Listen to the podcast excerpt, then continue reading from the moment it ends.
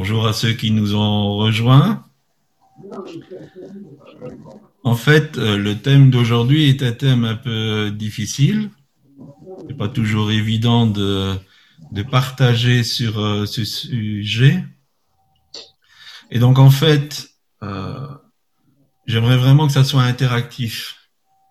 Et que si vous avez à cœur de poser une question, de, d'avoir un éclaircissement sur quelque chose, vous sentiez vraiment la liberté de, de le faire.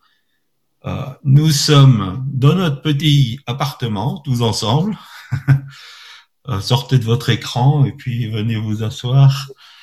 Et euh, voilà, on est là pour partager, on est là pour euh, euh, vivre cette communion ensemble. Amen. Et que le Seigneur puisse vraiment nous, nous faire du bien au travers de sa parole. Je ne sais pas vous, mais euh, si j'étais atteint de, quelque chose de grave, quand je rencontrerai le médecin, j'aimerais qu'il soit clair avec moi. Alors peut-être certains médecins vont se comporter en disant bon c'est pas si grave, euh, faut pas trop s'inquiéter, euh, ça ira. Mais je pense qu'un bon médecin va vous expliquer ce que vous avez, quelles seront les conséquences de ce que vous avez, le temps éventuellement qui vous reste, et aussi toutes les solutions qui sont à sa portée pour vous aider?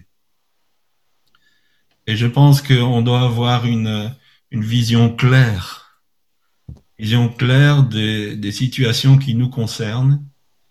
Et euh, le, le fait d'être au clair nous permet de, de bien nous positionner. Alors ce message, euh, un peu comme euh, un peu tout le ministère Ézéchiel 37, sera certainement à contre-courant de certaines choses. Euh, Peut-être que ça va aller même en opposition de, de promesses qui sont annoncées, peut-être en opposition d'un certain évangile.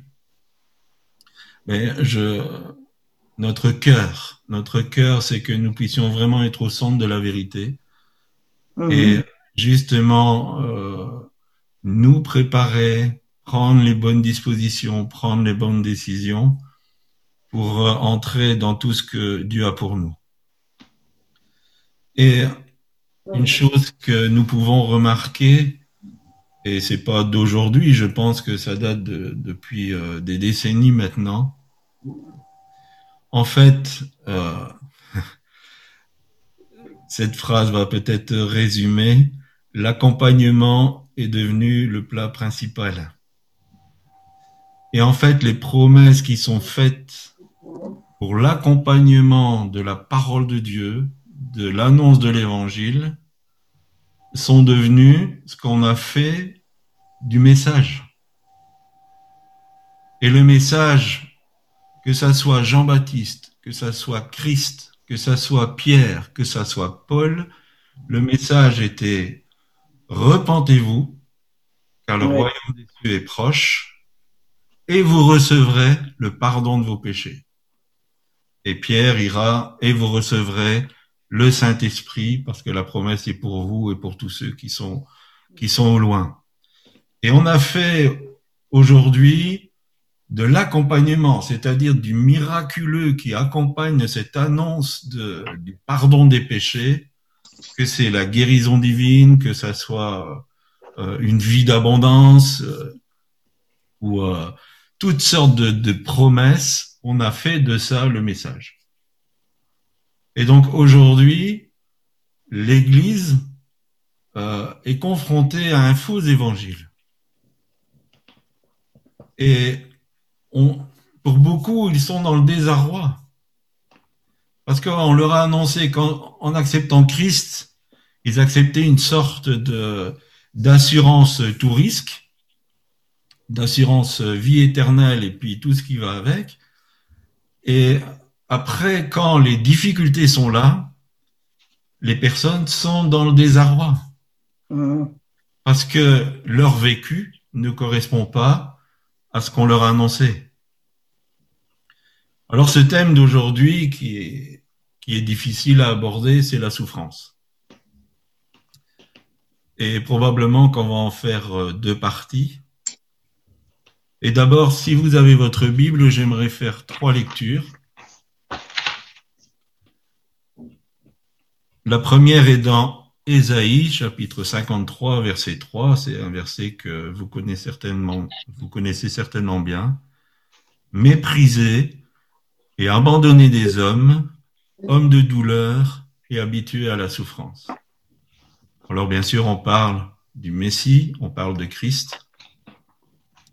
Un autre verset qui se trouve dans Hébreu, au chapitre 2, verset 10.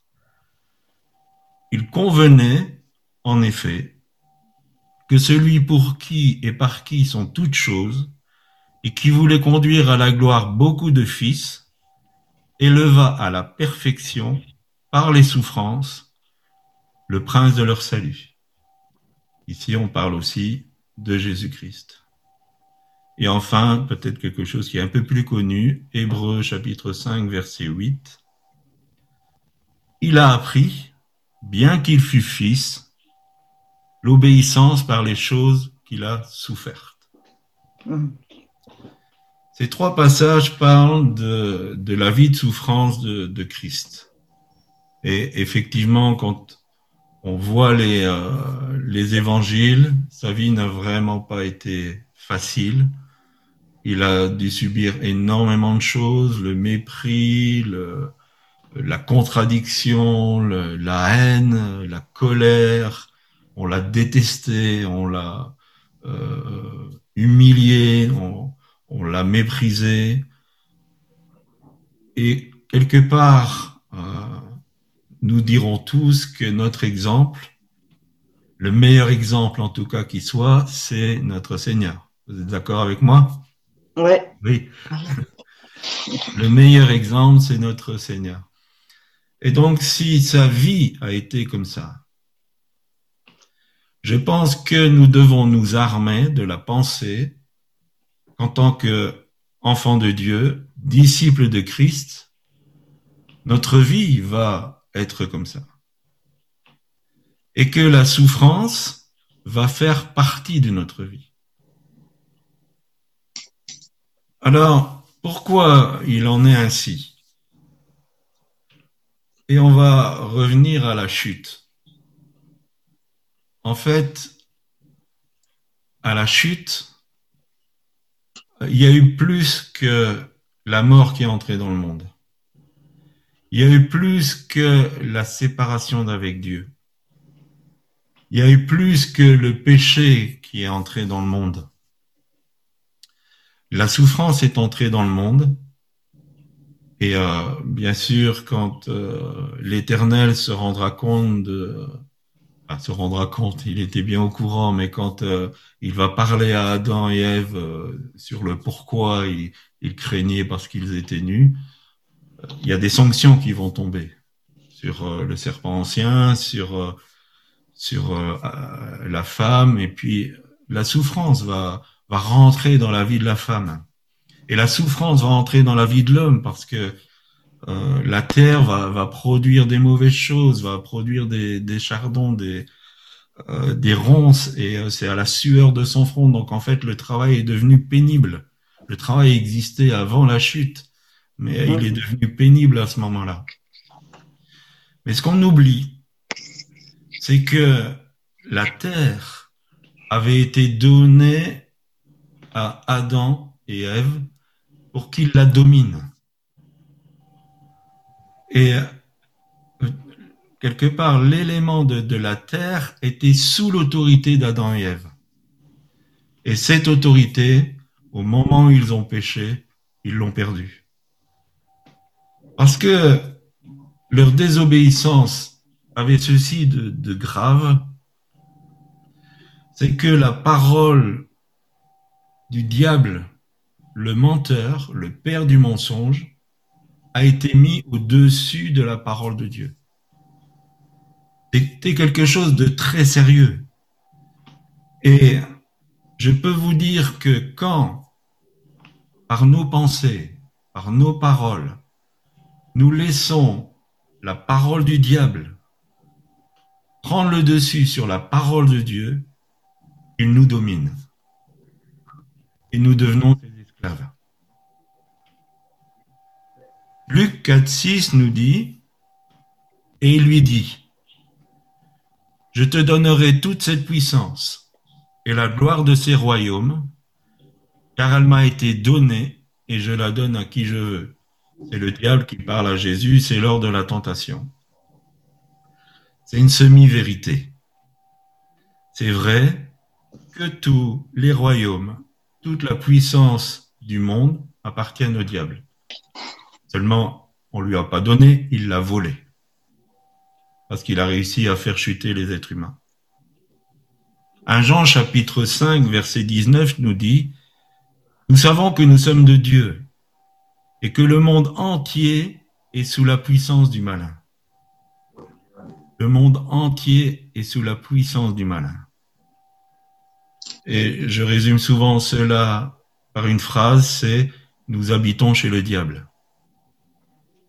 Chrétiens, non chrétiens. Nous habitons chez le diable.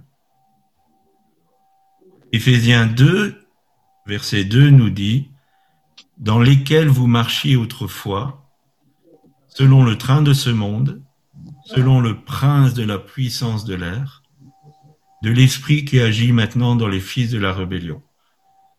Avant de connaître Christ, nous étions dans cet état d'esprit où nous étions, où nous agissions selon le train de ce monde, selon le prince de la puissance de l'air.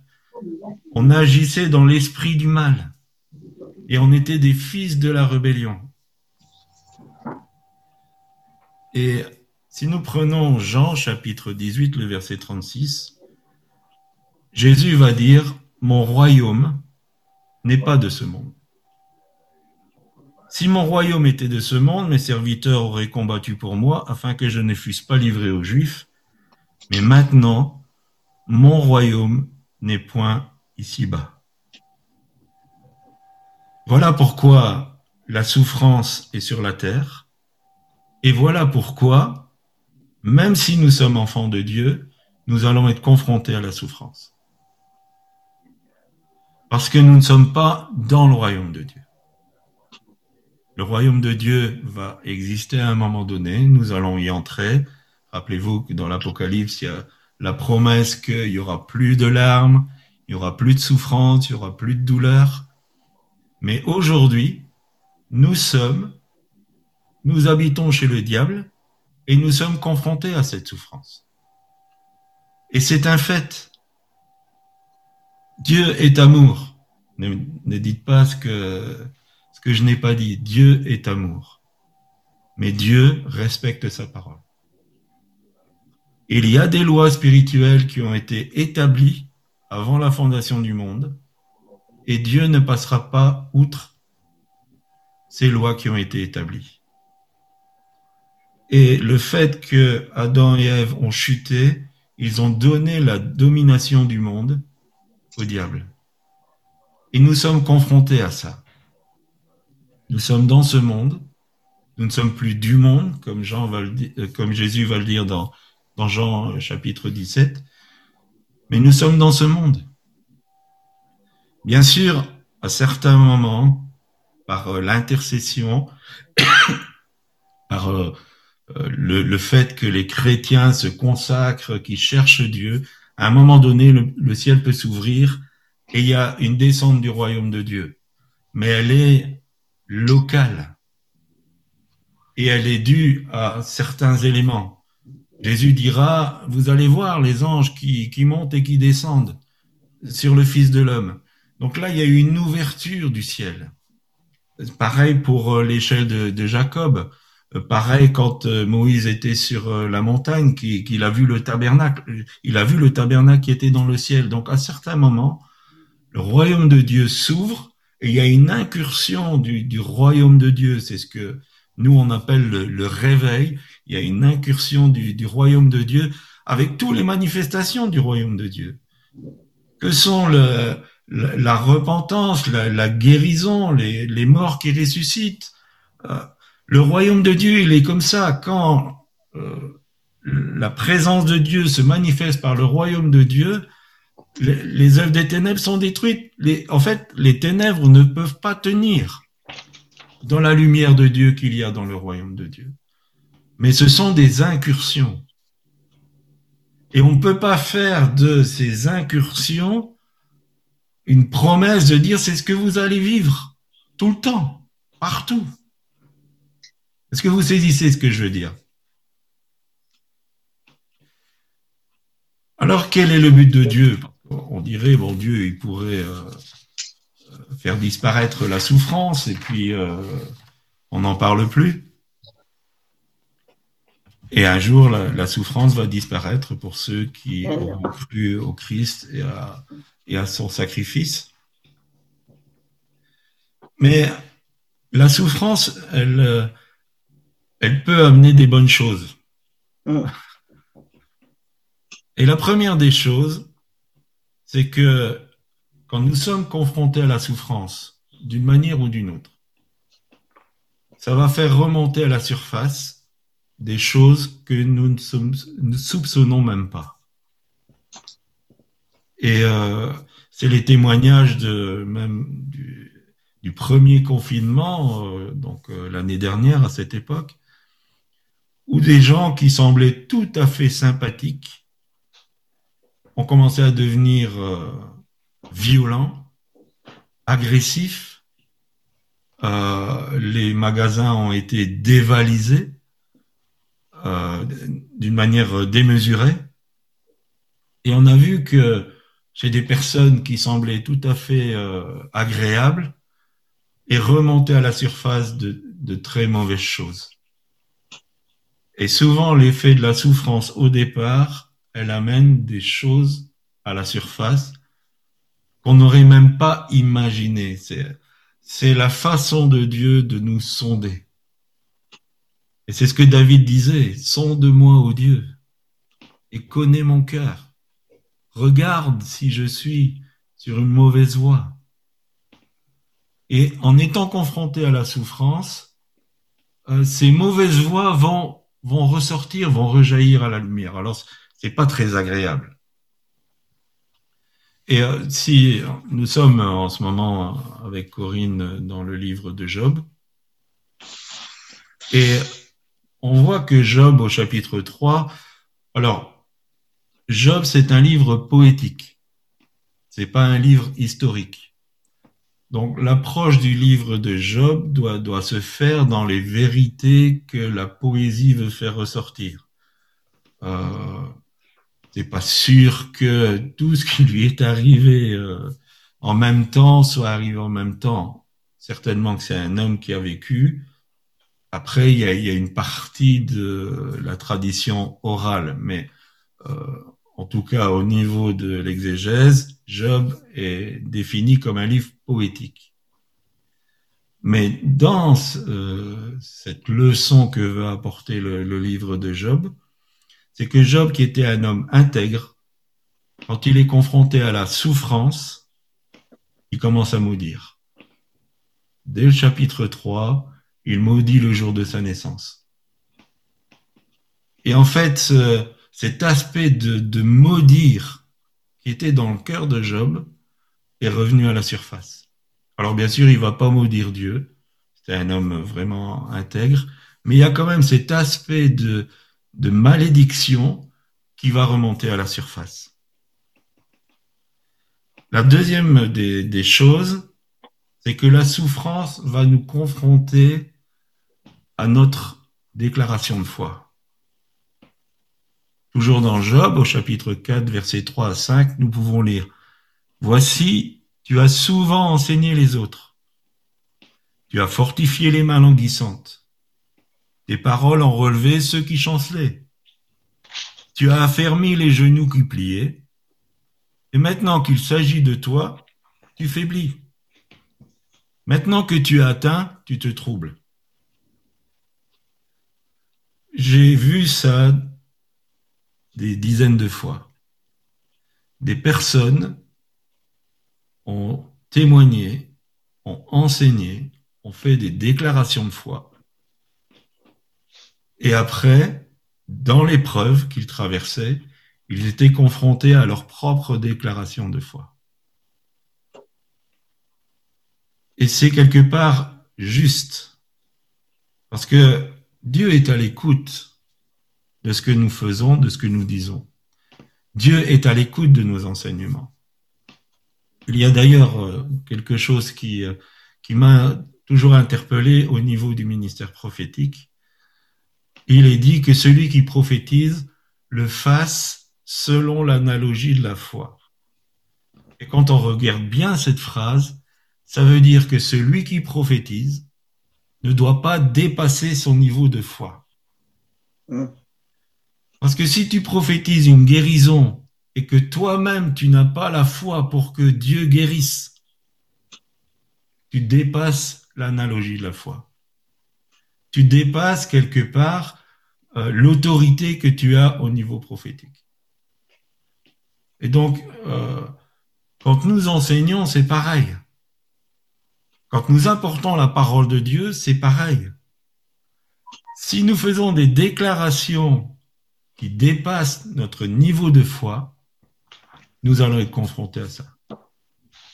Et c'est souvent par la souffrance. Parce que Dieu a entendu, il a dit, OK, tu dis que tu crois ça, on va voir si tu le vis. Ouais. La souffrance va conduire à deux issues. Ces deux issues sont l'aigrissement ou la compassion.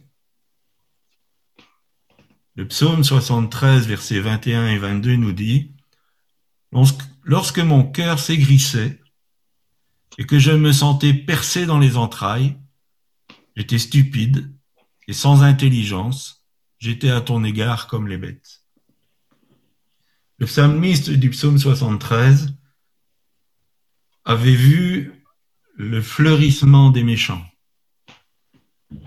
Et euh, ça, ça lui faisait mal. Il sentait comme une forme d'injustice parce que lui, il servait Dieu. Et il voyait que euh, les personnes qui agissent mal réussissaient dans la vie. Et ça l'a amené ça lui perçait le cœur et ça l'a amené à s'aigrir. Par contre, nous lisons en Matthieu 9, verset 36, Voyant la foule, il fut ému de compassion pour elle, parce qu'elle était languissante et abattue, comme des brebis qui n'ont point de berger. La souffrance, comme nous y sommes confrontés, va nous donner la possibilité de deux choix. Celui de s'aigrir, de devenir irascible, d'avoir difficile à encore aimer, ou celui de nous mener dans la compassion. Paul a dit, si nous sommes consolés, c'est pour votre consolation. si la souffrance nous atteint et que nous laissons ce travail de compassion de Dieu se faire, nous allons pouvoir aider celui qui est dans la souffrance. Parce qu'il y aura une compréhension. Et même si la source de cette souffrance n'est pas la même, il y aura une compréhension. Parce qu'on a laissé ce travail se faire. Alors c'est pas agréable, mais quelque part, Seigneur, que ce qui ne correspond pas à toi monte à la surface. Seigneur, que je puisse pleinement vivre ce que je déclare par ma bouche. Amen. Ce oui. que j'enseigne peut-être à d'autres. Les conseils peut-être que je donne, les encouragements que je donne les uns aux autres. Seigneur, que cette souffrance, elle m'amène à la compassion, à aimer, avec compassion, pas avec sensiblerie, mais avec compassion, de vraiment comprendre le besoin des personnes. Alors il y a une promesse. Euh, ce message sera certainement en, en deux parties. Et je voudrais terminer par une promesse. Nous lisons dans Genèse chapitre 50 verset 20. Vous aviez médité de me faire du mal, Dieu l'a changé en bien. Amen. Pour accomplir ce qui arrive aujourd'hui, pour sauver la vie à un peuple nombreux. Vous savez qu'on parle de Joseph, Joseph qui a été pris par euh, ses frères, ils voulaient le tuer, finalement ils l'ont jeté dans, euh, dans une citerne. Il a été vendu aux Madianites qui l'ont vendu eux-mêmes en Égypte. Il est devenu esclave, d'abord dans la maison de Potiphar, puis il a été accusé injustement, on l'a mis en prison. Il a aidé des personnes qui sont venues en prison en, donnant la révélation de leurs rêves. Il a encore été oublié pendant deux ans. Et après, et après, il est sorti de prison. Et il est devenu Premier ministre en Égypte, a un poste très élevé. Entre le moment où ses frères voulaient le tuer et le moment où il est devenu Premier ministre en Égypte, 13 années. 13 années de souffrance, de, de, de, vivre ce rejet de sa propre famille, d'être esclave, même si à cause de ses compétences, et, euh, il se développait dans, dans cet esclavage, d'être accusé à tort, d'être en prison. Il n'avait rien fait. Il avait juste peut-être eu un peu l'orgueil que Dieu lui donnait des révélations. Il, en avait peut-être ajouté un petit peu pour que ça se fasse plus vrai. Mais c'était pas un méchant bougre. 13 années. David, loin comme roi. Il devait avoir à peu près le même âge, peut-être 16, 17 ans. 13 années. À fuir, à être constamment en danger de mort, avec des menaces de mort qui lui pèsent. Des situations où euh, il demande de l'aide et puis tous les gens qui l'ont aidé sont assassinés. Se cacher. Aller faire le fou dans un autre pays pour sauver sa peau. 13 années pour David avant qu'il devienne roi. On, on sait que David, il a encore eu des souffrances après. Et cette promesse, c'est celle-ci. 1 Corinthiens 12, verset 26 nous dit, Et si un membre souffre, tous les membres souffrent avec lui. Si un membre est honoré, tous les membres se réjouissent avec lui. Cette promesse, c'est l'Église. Pas l'é- l'Église, euh, d'abord, je suppose que tout le monde sait que l'Église, c'est pas le bâtiment. Même pas euh, l'é- l'Église dans le sens de, de pierre vivante, mais ce corps, ce corps, où chacun d'entre vous, vous êtes un membre. Chacun d'entre vous, vous êtes un membre de ce corps. Mhm. Et quand un membre souffre, tous souffrent avec lui. Qu'est-ce que ça veut dire? C'est que la souffrance du membre, elle est portée par tout le monde. Amen, oui.